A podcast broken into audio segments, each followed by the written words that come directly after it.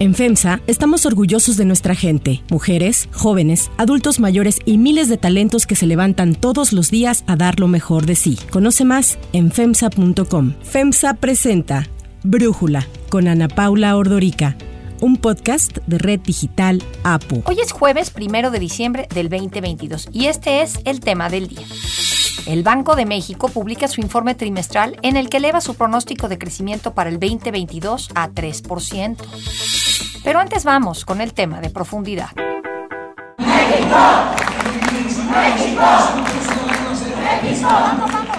México jugó ayer su tercer partido en Qatar 2022. Su rival fue Arabia Saudita y pese a que ganó 2 a 1, la selección mexicana no consiguió clasificar a octavos de final y quedó eliminada de la Copa Mundial. En el episodio de hoy, expertos deportivos nos dan su análisis sobre el partido de ayer. Para Brújula, Alejandro de la Rosa, periodista de TUDN, nos habla sobre la preparación del equipo mexicano de fútbol y cómo repercutió en Qatar. Cuando vienes a una Copa del Mundo con miedo, con temor, como lo hizo México contra Argentina, y a especular y a ir llevando un partido como contra Polonia, terminas pagándolo caro. México ha cosechado lo que ha sembrado durante estos cuatro años. Futbolistas que no estaban en buen nivel, jerarquías que se respetaron más allá de tipos que andaban en mejor momento y de jóvenes que querían dar un paso hacia adelante y la selección ha fracasado como no lo hacía hace 44 años. Un fracaso absoluto de directivos, cuerpo técnico, jugadores, jugadores sobre todo, que al final son los que deciden y ejecutan en la cancha. Mucho que pensar, mucho que analizar de la selección, del entorno. La selección ha sido secuestrada y está alejada más que nunca de la afición. No hay química, no hay clic, la afición no va a la Azteca a verlos, la afición en Estados Unidos no va a buscar un autógrafo, una fotografía. Algo tienen que hacer en selección y algo tenemos que hacer en la liga, porque de ahí, de ahí sale la materia prima para nutrir a la selección mexicana. Mejores formadores, mejor sistema de competencia. Va mucho más allá, es mucho más profundo que solamente decir México fracasó por culpa de Gerardo Martino. Que sí es el responsable, que sí es el más señalado, sí, correcto, tiene mucho que ver en esto, pero, pero es mucho más profundo nuestro deporte que pensamos es de élite y está muy lejos de ser.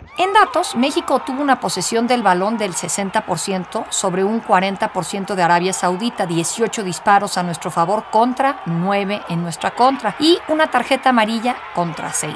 Además, Luis Chávez fue el jugador más valioso del partido ya que se convirtió en historia de la Copa del Mundo pues marcó con un lanzamiento de falta directa, algo que no pasaba desde 1966 con México. Los goles de México fueron anotados por Henry Martín y Luis Chávez. Del equipo saudí, Salem Al-Dawsari metió gol ya en tiempo de compensación. Para Brújula, Rodolfo Vargas, comentarista de Azteca Deportes, nos da un análisis sobre el resultado de los partidos que jugó México en Qatar. El equipo mexicano se va con un fracaso de esta participación en Qatar. A pesar de haber logrado la victoria ante Arabia Saudita, no le alcanzó. Nos quedamos a un gol de distancia. Parecía que la combinación de resultados ponía a México en la fase de los octavos de final, pero no fue así. Lo mal realizado, lo mal planteado y lo mal ejecutado el primero y el segundo partido en este mundial ante Polonia y la Argentina terminaron por cobrarle factura al equipo mexicano que se despide por diferencia de goles, el equipo de Polonia se queda con el segundo boleto de este grupo, el C. Mucho que replantear, mucho que corregir a nivel federativo, a nivel directivo. El día de hoy es cierto, los jugadores se la rifaron, saltaron a la cancha y dieron un buen partido. Claro, hay que ser conscientes y eh, precisos. Arabia Saudita no es una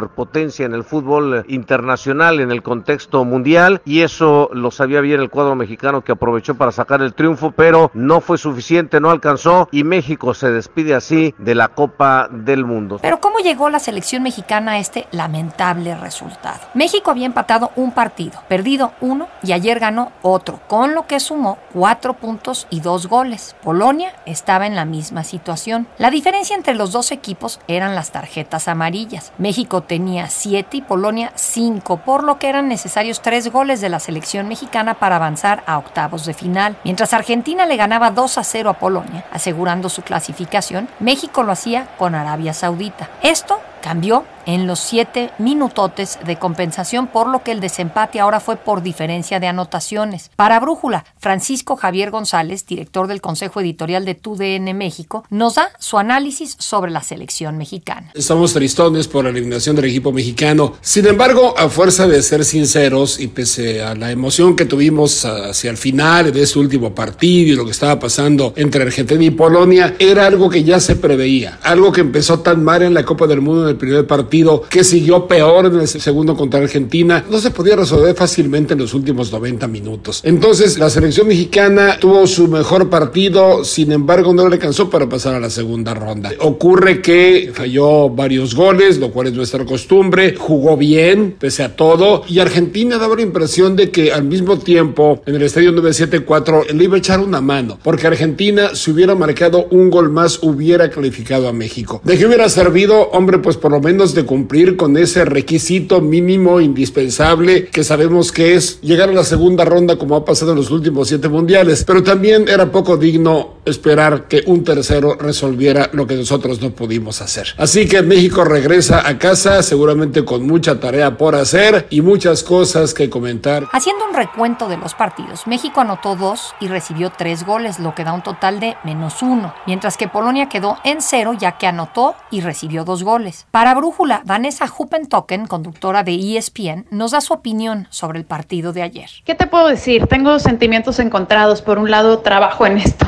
y tengo que ser un poco imparcial, pero me gana la pasión por el fútbol. Respiro como juego, comento, analizo, trabajo en fútbol, entonces me es complicado dejar a veces los sentimientos de lado. Pero a ver, este partido me pareció bueno para México, demostraron buen fútbol, demostraron garra, demostraron amor por la camiseta y desafortunadamente pues no seguimos en este mundial. Como lo demostró la afición de México desde hace días, el trabajo del director técnico Gerardo El Tata Martino fue desaprobado por la mayoría. En el estadio Lusail, antes del partido de México contra Arabia Saudita, se anunció en las pantallas la alineación del partido. Hubo aplausos y porras para todos, menos para el director técnico, para el Tata Martino, que fue abucheado cuando lo nombraron.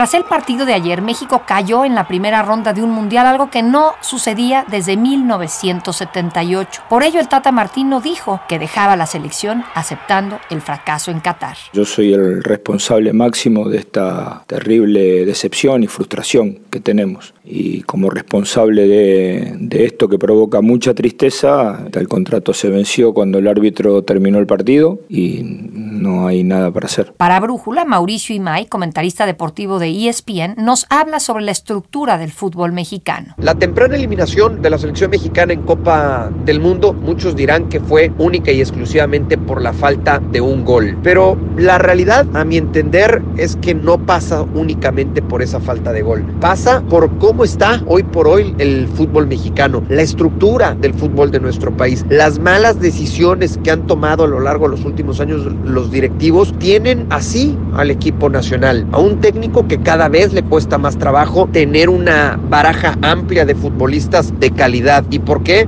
Por la cantidad de extranjeros que hay en el fútbol local, por lo tarde que debuta el futbolista en nuestro país, por el trabajo que le cuesta consolidarse en el fútbol de Europa, los que logran salir al uh, viejo continente. Y hoy todo eso repercute en una participación en Copa del Mundo. Ha sido un fracaso histórico de la selección nacional y afortunadamente parece que hay tiempo de cara a la Copa del Mundo que se va a celebrar en nuestro país en el 2026. Ojalá que este fracaso sacuda la estructura del fútbol mexicano y se tomen por fin buenas decisiones. Con el resultado que se obtuvo en Qatar 2022, el trabajo que debe realizar el fútbol mexicano a su regreso es enorme. Para Brújula, David Feitelson, periodista deportivo de ESPN, nos da su opinión. Nuevo fracaso de la selección mexicana de fútbol. Esta vez me parece aún todavía peor de lo que fueron los fracasos de los últimos mundiales, de los últimos 30 años, porque veníamos pensando en que Gerardo Tata Martino iba a llevar a la selección al quinto partido. Pues no llegamos ni al cuarto. La realidad es que México no tuvo el fútbol para llegar a los octavos de final, por más que mejoró contra Arabia Saudita, por más que entregó un partido emocionante, cardíaco, lo que ustedes quieran, no tuvo el fútbol para llegar a los octavos de final. Ofreció un partido mediano contra Polonia, que empató. Ya vimos la clase de Polonia que es, que con muy poco logró avanzar. Y contra Argentina jugó con mucho miedo, jugó temeroso, reaccionó contra Arabia Saudita, pero no le alcanza al conjunto mexicano. Hay que revisar, me parece a mí, las estructuras del fútbol mexicano. Parece un disco rayado de cada cuatro años, pero hay que revisar las estructuras del fútbol mexicano, la estructura de las selecciones mexicanas. Hay que revisar la producción producción de talento. El futbolista mexicano, ¿qué le está pasando? Y bueno, no se trata de escoger por escoger un entrenador, porque ahora fue Martino, pero si mañana es el Piojo Herrera, si mañana es eh, Juan Carlos Osorio, si mañana es Pep Guardiola, van a seguir con los mismos resultados. Hay que buscar las causas que realmente originan que el fútbol mexicano no pueda progresar, no pueda dar ese paso en un campeonato mundial de fútbol. Nuevo fracaso. Yo espero que dentro de cuatro años, pues no estemos hablando de lo mismo. La realidad es que el fútbol mexicano es un fútbol mediocre. Sin México en el mundial del grupo C, las selecciones clasificadas son las de Argentina, casi de panzazo, y Polonia. Por lo que el 3 de diciembre se llevará a cabo el partido entre Argentina y Australia y al siguiente día será el de Polonia contra Francia, ambos por los octavos de final. El análisis. Para profundizar más en el tema, le agradezco a Rafael Pérez Gay, escritor y periodista, platicar con nosotros. Rafa, sé que eres fanático del fútbol. ¿Cómo te sientes un día después de la derrota de México? Pues mira, Ana Paula y, y, quienes nos están oyendo, la derrota de ayer de la selección nacional me parece que viene a demostrar el nivel real del fútbol mexicano hoy en nuestros días me trato de explicar. Hay cosas que ocurren en la cancha, ahora podemos hablar de ellas, pero hay otras que ocurren fuera de la cancha y que son tan importantes o más y que te dan los resultados y los marcadores que hemos tenido. Es decir, no hay que ser un crítico realmente sulfídrico para eh, no ver que estos resultados, digo yo, pues revelan justo eh, la, el nivel de nuestro fútbol, los torneos cortos, los ocho extranjeros, los vergonzosos juegos en Estados Unidos, los jugadores inflados a golpe de cheques y contrataciones, el descenso que desapareció, las franquicias, todo eso y más han dado, yo creo, los marcadores que México obtuvo durante el Mundial. los directivos de la Federación Mexicana de Fútbol eh, rinden cuentas solo entre ellos, deberían de rendir cuentas ante otro órgano superior para que nos expliquen cómo, cuándo, por qué contratan a uno con salarios estratosféricos. Bueno, eso es lo que pasa fuera de la cancha. Vayamos adentro de la cancha porque también está ahí. En el último partido que vimos ayer, México jugó bien. Martino hizo un par de cambios, dejó a Herrera y a Guardado, jugadores muy buenos pero veteranos, temiendo que la velocidad árabe los dejara atrás. Y en su lugar metió a Edson Álvarez, que me parece que dio un super juego, y hizo también movimientos al final del juego que, bueno, que a mí no me parecieron los, los mejores. Dos laterales que jugaron de veras a partidos extraordinarios son este, Guardado y Chávez. Chávez metió un gol de bandera que todos vimos, con un tiro a la barrera que se alzó y entró casi al ángulo y íbamos 2 a 0 y ya eso nos había nos había triunfo, a triunfo porque como todos saben teníamos que esperar el resultado entre Argentina y Polonia. Y entonces al final no nos alcanzó la vida no alcanzó y se regresan a, hacen las maletas y se regresan a, México. Ya te habrán dicho tus colaboradores esto no ocurría desde el año de 1978 en el Mundial de Argentina, cuando ese Mundial encabezado por el asesino Rafael Videla tuvo su campeón que fue Argentina y ahí fuimos y tuvimos resultados nefastos como ahora. Perdimos 3-1 contra Túnez, 6-0 contra Alemania y 3-1 precisamente contra Polonia. Bueno, desde ese 1978 y sin tener los marcadores tan abultados, nunca nos habíamos quedado fuera de la primera ronda de grupos. Es más, yo creo que la selección tuvo muy buenos años. Estoy pensando cuando Menotti tomó a la selección, luego de Menotti se la dejó a Mejía Barón y tuvimos un momento luminoso en el cual fuimos subcampeones de Copa América y luego nos fuimos al Mundial de 94 en Estados Unidos a dar realmente pues una, eh, un equipo competitivo que es lo que queremos tener Nadie dice que México debe llegar a no, un equipo competitivo. Luego de que eh, Mejía Barón hizo esto, Ana Paula, La Puente convirtió a ese mismo equipo en un equipo más competitivo todavía y en Francia en los 98 realmente hicimos un muy, muy, muy buen papel. Pasamos a la siguiente ronda. Por desgracia no pudimos ganarle a Alemania, pero estuvimos a punto de ganarle a Alemania. Estamos muy lejos de esos seleccionadores, de esos jugadores y de ese tiempo. Hay que, eh, nos han regresado al año del 78 eh, tendrán que rendir cuentas, decirnos qué pasa, y bueno, pues, pues reordenar, pero caramba, los directores de la federación, qué mal escogen a los entrenadores, qué mal escogen los partidos en Estados Unidos, son un verdadero desastre impresentable, mucho más que los jugadores y el entrenador. Eso es lo que yo creo, Ana Paula. No, buenísimo tu resumen. Ahora, yo te leía el otro día en Milenio. Y ahorita que hablas de lo que ocurre fuera de la cancha, Cuentas ahí lo que ocurrió en 1934, cuando tiene que ir a jugar la selección mexicana a Italia y tienen que tomar un barco desde Veracruz hasta Europa para poder llegar al punto de, donde era el juego. A ver, platícanos esa historia que es genial, porque creo que hablas ahí de lo que, también de algo que pasa fuera de la cancha. Qué bueno que me lo recuerdas, Ana Paula, porque la selección mexicana de fútbol es el equipo que más derrotas ha acumulado en los mundiales, la que más. En 1934 deciden que el último juego de, mm, de eliminatoria debe ocurrir ya en la propia sede de la Italia fascista, la, la Italia de Mussolini. Los jugadores venían todos de, bueno, de una extracción social baja y vieron los lujos de aquel buque extraordinario donde había camaristas cubanas y, y bailarinas y mucha comida. Total que llegaron a Italia bastante gordos, contentos y felices, eso sí, pero gordones. Y hasta noviados, ¿no?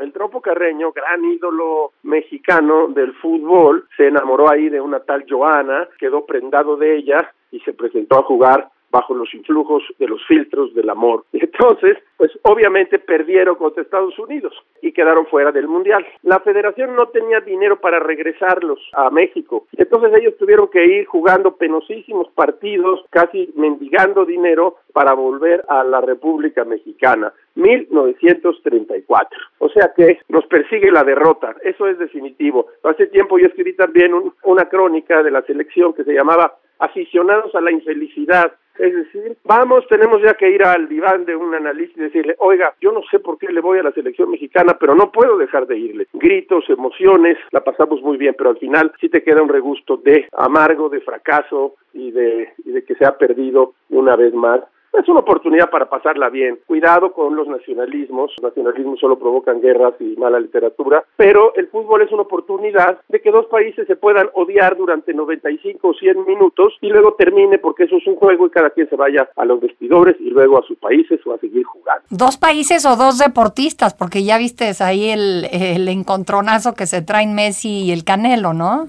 Sí, claro, bueno, el, Canelo que dijo que le iba a dar hasta hasta debajo de los dientes a Messi. Entonces, bueno, eh, está bien, pero fuera fuera de la cancha cualquier tipo de violencia es reprobable. Eso es lo que yo siempre he pensado desde que cuando yo era niño vi el Mundial de Inglaterra 1966 y luego vi 1970 aquí en aquí en México y bueno, me hice inevitablemente un aficionado a la infelicidad. Mira, es buenísimo eso que dices de un aficionado a la infelicidad. El dato del partido del sábado Argentina-México, leí en el New York Times que rompió récord de aficionados presentes en el estadio, 90 mil aficionados. Y tú que lo viste, sabes perfectamente que ahí había más mexicanos que argentinos, por cómo se escuchaban los gritos y las reacciones. Simple vista, a simple vista y con el oído lo notaron. Exactamente. Entonces, ¿qué pasa con esta selección que no se merece a la afición mexicana? Bueno, pues es lo que lo que lo que tú estás diciendo, es decir, no se merece a esta a esta afición. Eh, yo creo que hay buenos jugadores en la selección, de verdad lo creo. Creo que van a mejorar. Creo que Alexis Vega es un súper jugador. Ya te dije de Chávez, de, de Gallardo, te puedo decir también de Orbelín, pero no están suficientemente preparados, primero por su entrenador y luego por la federación. Me contaban lo siguiente, el equipo árabe suspendió su liga y se dedicó a entrenar a su selección de camino a Qatar. Bueno, esta es una decisión que está por encima de los billetes, del dinero de las contrataciones y de los estadios llenos. Entonces, mientras la federación no elija bien a un entrenador, yo nunca estuve de acuerdo con Martino. Martino tuvo pésimos resultados en la Pabla cuando entrenó al Barcelona, malísimos. Y, y no jugó no jugó nunca con una sola selección, cambió, salía con un eh, contra Argentina salió con atrás con una línea de cinco, luego salió con una línea de cuatro, tres y, luego tres adelante y tres adelante. O sea, no, puede ser. Había un entrenador que apellidaba Ferguson, que fue el entrenador del, del Manchester, que duró 25 años entrenándolos. En consecuencia, pues llegó un momento en que eran campeones una y otra vez, porque es un trabajo serio, como cualquier otro que hay que hacer con gran, con gran rigor, imaginación y por encima de todo, de la publicidad, de los buques, del trompo carreño y de Joana. Bien, Rafa Pérez Gay, muchísimas gracias por platicar con nosotros. Gracias a ti, Ana Paula, como siempre, gracias por invitarme y a quienes nos oyen, un saludo. El Mundial no ha terminado, lo mejor del Mundial está empezando. Ah, bueno, ¿a quién le vas ahora entonces? Yo creo que van a llegar eh, muy lejos, y si no es que a la final, Brasil, Francia y España. Bueno, pues a ver a quién le echamos porras ahora. Gracias. Bueno, un saludo, muchas gracias. Si te gusta escuchar Brújula, te invitamos a que te suscribas en tu aplicación favorita o que descargues la aplicación Apo Digital. Es totalmente gratis y si te suscribes será más fácil para ti escucharnos. Además, nos puedes dejar un comentario o calificar el podcast para que sigamos creciendo y mejorando para ti. Hay otra noticia para tomar en cuenta. 1. Perspectivas económicas. El Banco de México dio a conocer su informe trimestral julio-septiembre 2022, en el que aumentó su pronóstico de crecimiento para este año a 3% desde el 2.2% que había previsto en agosto pasado. En el informe, la Junta de Gobierno de Banjico apunta que la nueva previsión responde al dinamismo que ha presentado la economía nacional a lo largo del año y que se manifestó en un crecimiento mayor al anticipado en el tercer trimestre. Banco de México también elevó su pronóstico de la inflación general, que ahora se ubica en 8.3% anual en el último trimestre del año, que contrasta con el 8.1% que tenía en su informe previo. Para cerrar el episodio de hoy los quiero dejar con música de Christine McVie.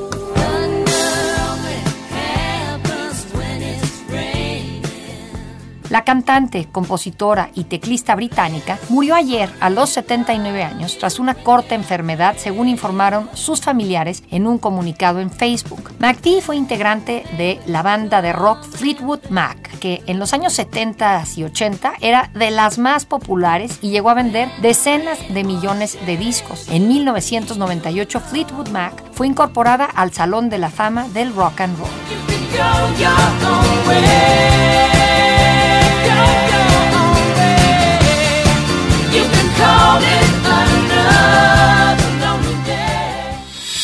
Yo soy Ana Paula Ordorica Brújula, lo produce Batseba Feitelson. En la redacción, Airam Narváez. En la coordinación y redacción, Christopher Chimal. Y en la edición, Cristian Soriano. Los esperamos mañana con la información más importante del día. Oxo, Farmacias ISA, Cruz Verde, Oxo Gas, Coca-Cola FEMSA, Invera, Torrey y PTM son algunas de las muchas empresas que crean más de 245 mil empleos tan solo en México y generan valor como parte de FEMSA. FEMSA presentó Brújula con Ana Paula Ordorica, un podcast de Red Digital APO.